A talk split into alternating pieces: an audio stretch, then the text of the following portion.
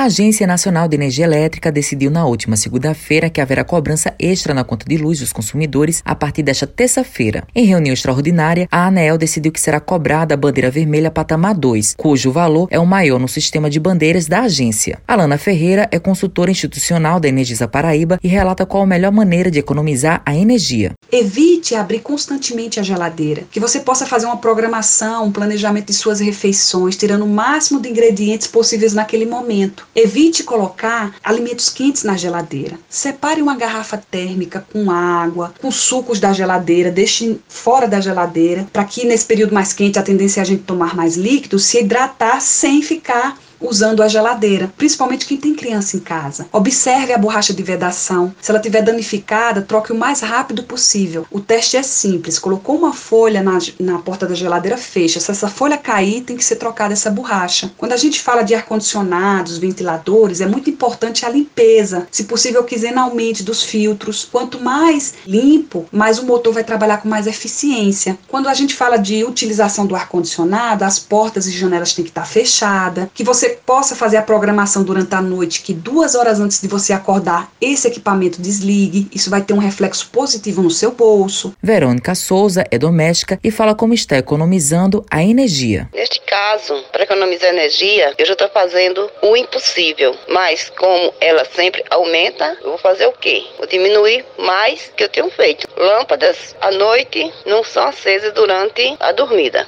Geladeira, consumo de dia à noite, tinha que desligar. Ventilador, durante o dia, desligado, só à noite. E televisão, só o necessário para assistir mesmo. Matheus Silomar para a Rádio Tabajaro, emissora da EPC, empresa praibana de comunicação.